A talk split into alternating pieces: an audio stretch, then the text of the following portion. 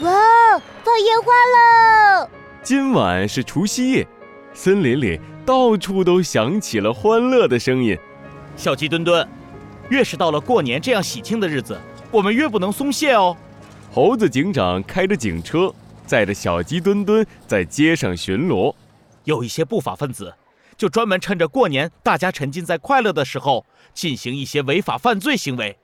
我们一定要维护好森林的和平，让大家都能快快乐乐的过年。是猴子警长。就在这时，猴子警长的对讲机突然响了起来。哦吼吼吼吼吼吼！不法分子，猴子警长，你说的该不会是我吧？弗兰熊，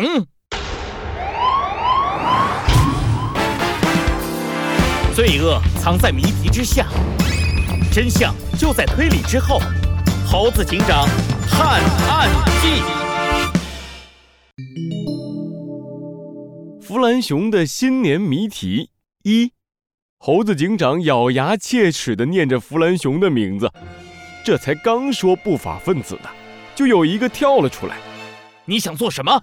今天是一年里最重要的日子，如果你想搞破坏的话，无论如何，我们都会把你抓起来的。哎呀呀，猴子警长，你不要那么紧张嘛！我又不是什么罪犯，人家只是一个最懂科学的天才，最有品味的坏蛋而已啦，对吧，小鸡墩墩？小鸡墩墩是小鸡墩墩，你到底想做什么，弗兰熊？其实吧，也不做什么，就是在森林里埋了个炸弹，嘿嘿，想看看你们能不能解开我的谜题。把炸弹找出来而已。什么？猴子警长和小鸡墩墩都跳了起来。你在森林里埋了炸弹？哦，是啊，还是威力特别强，一爆炸就会飞到天上去的那种哦。可恶的混蛋，居然在除夕夜做这种事！今年我一定要让你在警察局里过年。哦，猴子警长，与其想着抓我。哼，不如想着怎么找到炸弹吧。我可告诉你，这零点的时候炸弹就会爆炸了哦。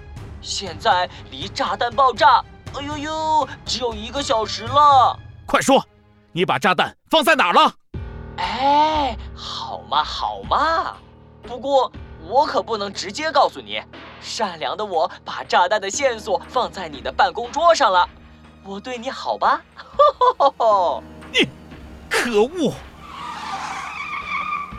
猴子警长调转了车头，朝警察局的方向开去。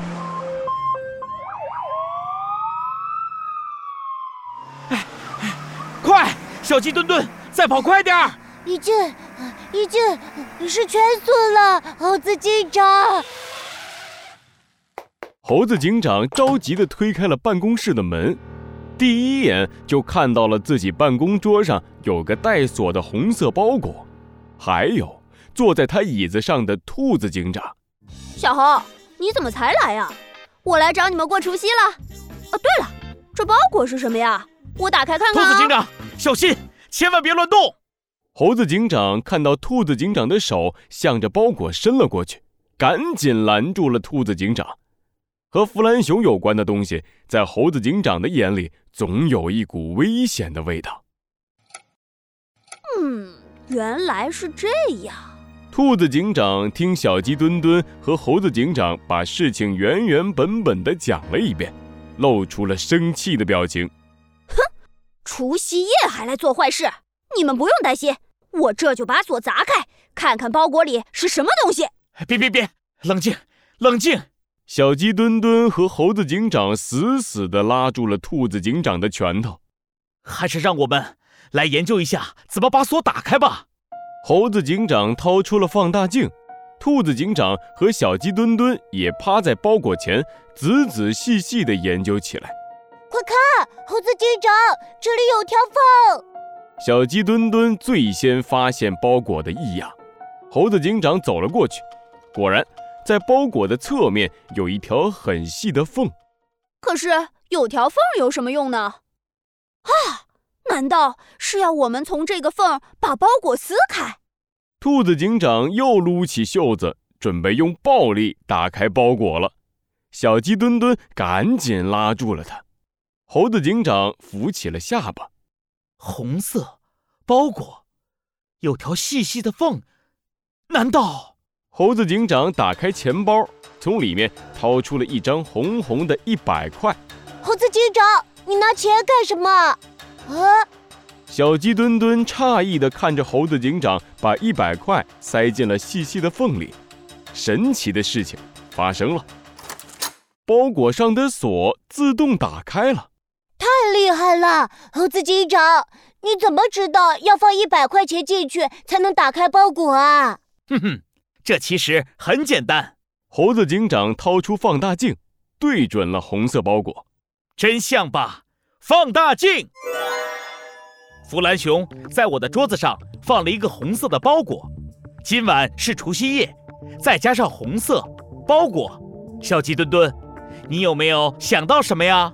听到这里，小鸡墩墩也明白了过来。啊，是红包！没错，再加上弗兰熊故意在包裹上留了一条缝，多半是暗示我们放点什么东西进去。